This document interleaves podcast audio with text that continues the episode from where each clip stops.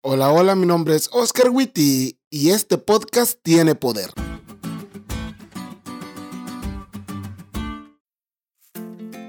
Hoy vamos a pensar un poquito.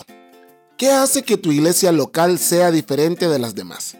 ¿Por qué cosa se caracteriza tu iglesia? Por ejemplo, la iglesia en la que yo pasé mi infancia se caracterizaba por su ministerio en favor de los pobres.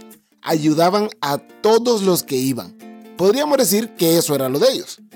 La iglesia en la que pasé mi adolescencia es una iglesia caracterizada por su ministerio juvenil. Líderes juveniles muy buenos han salido de allí y todos la conocen como la iglesia de los jóvenes.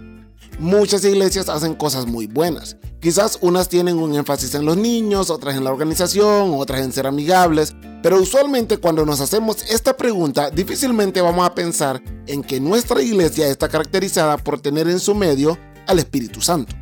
Y ya sé lo que algunos santos estarán pensando. Pastor, eso lo damos por sentado. Pero no, que algo caracterice a una iglesia no significa que la gente lo dio por sentado, sino que la gente lo notó afuera, dentro, arriba y abajo de dicha iglesia. Hechos 15:28 siempre ha sido un versículo que me ha volado la cabeza. Nos pareció bien al Espíritu Santo y a nosotros no imponerles a ustedes ninguna carga aparte de los siguientes requisitos. ¿Escuchaste eso? Nos pareció bien al Espíritu Santo y a nosotros. Las decisiones importantes no las tomaba solo la Junta de Iglesia, las tomaba la Junta de Iglesia junto al Espíritu Santo y por eso estas decisiones eran acertadas. Y aquí va otra cosa que sucede cuando el Espíritu Santo está en el medio de la iglesia. Hay fruto.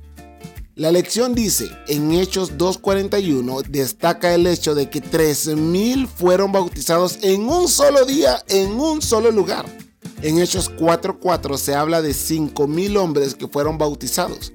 En Hechos 5.14 multitudes vienen al Señor y se bautizan.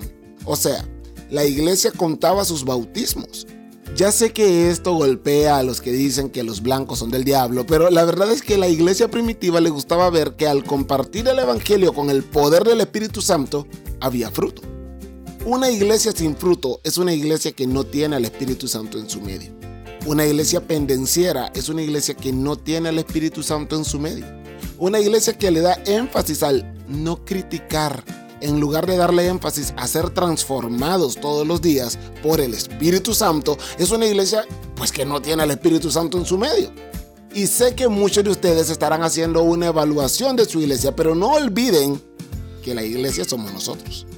Es decir, vos también sos parte de esta iglesia. Y si no estás trayendo a otros a los pies de Cristo, tenés problemas con todos los hermanos, o al menos con la mayoría porque no me entienden y no estás buscando ser un mejor cristiano cada día, entonces no estás trabajando con el Espíritu Santo. El poder, óyeme bien, el poder de una iglesia está en cuánto tiempo busca, trabaja y actúa con el Espíritu Santo. ¿Te diste cuenta lo cool que estuvo la lección? No te olvides de leerla y compartir este podcast con todos tus amigos. Es todo por hoy pero mañana tendremos otra oportunidad de estudiar juntos.